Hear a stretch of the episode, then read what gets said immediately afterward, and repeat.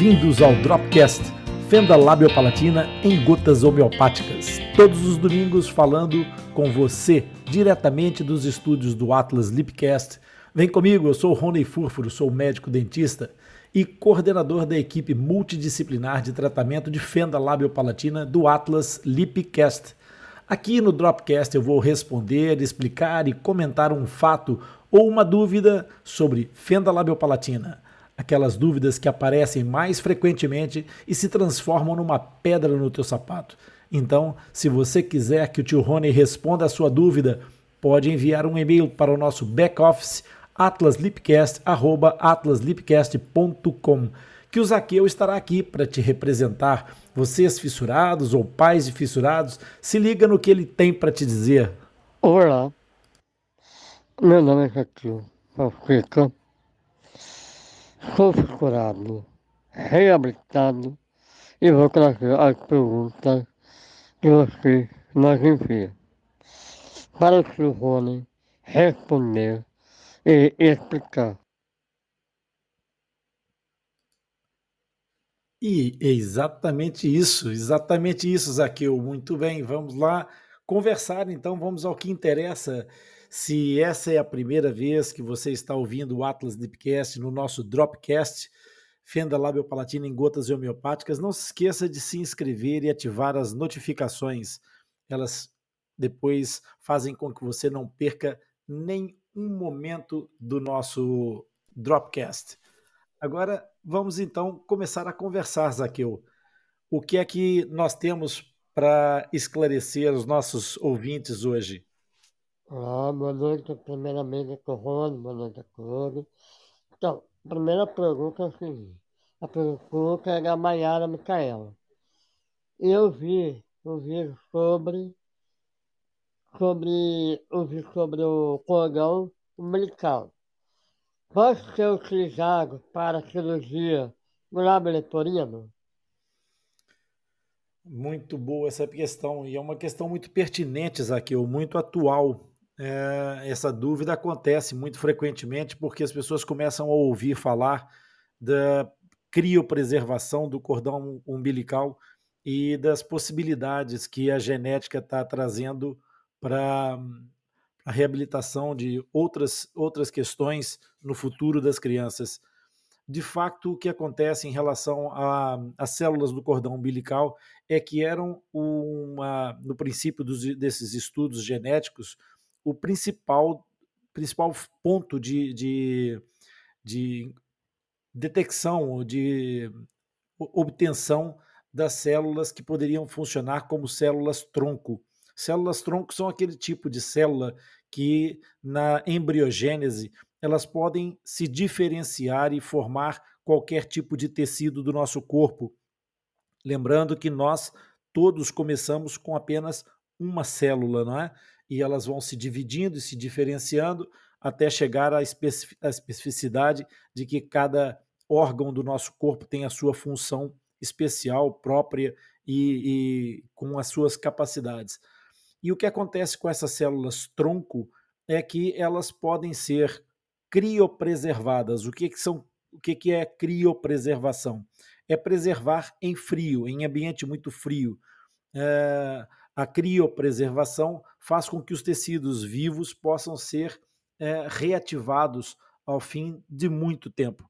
E então, numa, numa fase mais avançada da, da vida dessas crianças, poderia se fazer recurso a estas células e, com o desenvolvimento laboratorial, criar um tecido que pudesse substituir um tecido natural com a partir de um tecido é, concebido ou obtido em bioengenharia, é, nível laboratorial. O que acontece de fato é que hoje em dia, Zaqueu, a, a Micaela, é Micaela o nome dela, não é? Eu acho que sim.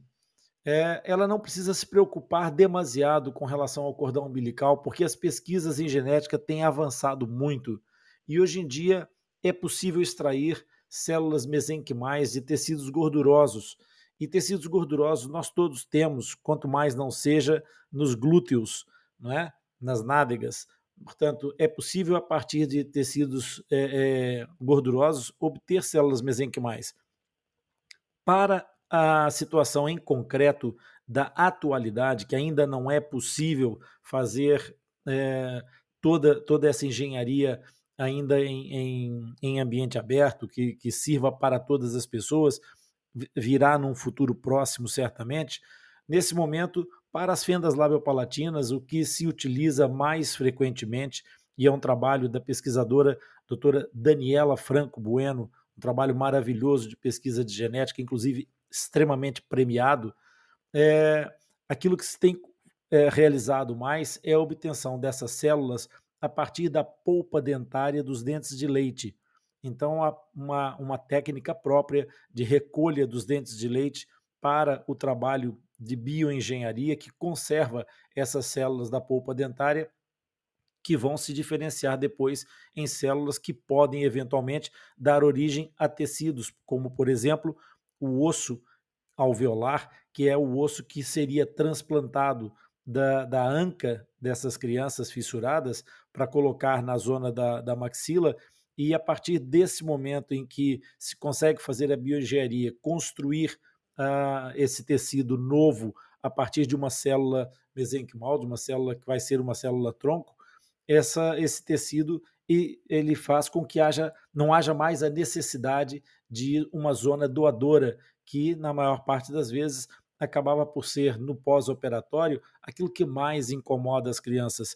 Uh, o pós-operatório do enxerto ósseo, em geral, causa mais incômodo na anca do que propriamente na boca, na zona de colocação do enxerto ósseo. Portanto, o leito é preparado e não sofre tanto impacto quanto a zona doadora, que é a crista ilíaca, ou seja, o osso da anca.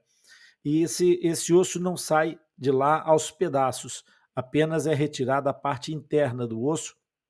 Por isso, os pais não fiquem preocupados, nós já falamos sobre isso em outras lives, já explicamos essas questões em outras lives, e não há necessidade de se preocupar porque não fica a faltar nada, apenas, única e exclusivamente, a parte interna desse osso é transplantada, retirada de um local para colocar no outro.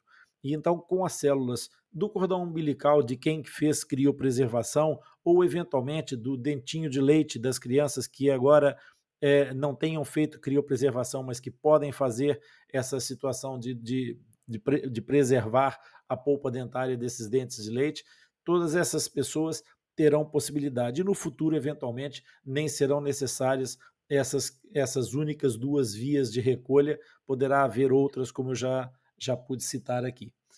Então, o futuro é brilhante e certamente que passa pela genética, vai passar por aí. E agora nós vamos nos retirar para o próximo, próximo domingo, nos voltar a encontrar aqui novamente e falarmos de fenda labiopalatina em gotas homeopáticas de uma forma simples e fácil de entender. E se vocês quiserem participar, é só enviar para atlasdeepcast.com